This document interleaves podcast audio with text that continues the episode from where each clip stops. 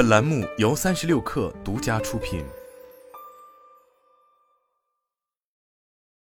六氪独家获悉，经多方信源验证，滴滴自动驾驶货运业务 CargoBot 目前已成为独立运营公司，卡尔动力，并获得鄂尔多斯集团及其他机构的超四点五亿元投资。此外，滴滴自动驾驶创新业务负责人韦俊清转任为 CargoBot CEO。这是继上周滴滴自动驾驶或广汽集团战略投资后的又一新动作。关于 CargoBot 调整的原因，有知情人士向三十六氪透露，干线物流是个细分领域，有一定的特殊性。独立运营主要是为了让 CargoBot 能更灵活发展，单独融资及外部合作，加速实现商业化。三十六氪了解到，此次独立运营的调整之后，滴滴自动驾驶仍作为大股东，高管人员调配上。滴滴自动驾驶 COO 孟醒将兼任 CargoBot 董事长，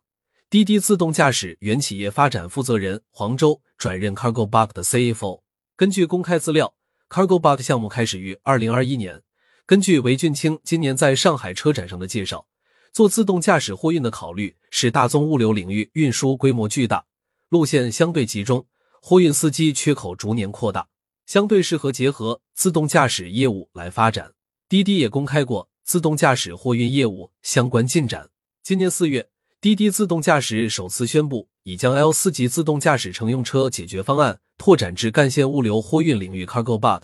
并且已经在西北和华北之间开始试运营。今年十月十日，CargoBot 前装量产 L 四级卡车，获得北京市智能网联汽车政策先行区自动驾驶卡车道路测试通知书，获准在北京开放道路内开展公开道路测试。这是继二零二二年后装车型获得北京市智能网联路测牌照后，CargoBot 再次获准在京开展道路测试。目前，北京已新增京台高速公路北京段、大兴机场北线高速公路以及大兴机场高速公路的部分路段用于自动驾驶卡车道路测试。目前，CargoBot 共有一百五十辆自动驾驶重卡，主要在西北、华北地区运输煤炭及其他大宗商品。CargoBot 采用的是混合智能模式，其特点是让一名卡车司机同时开二至六辆车，也就是一名司机引领多辆有完整单车 L 四能力的自动驾驶卡车行驶。这样做的目的是尝试提升短中长途多种复杂场景下的物流运输效率。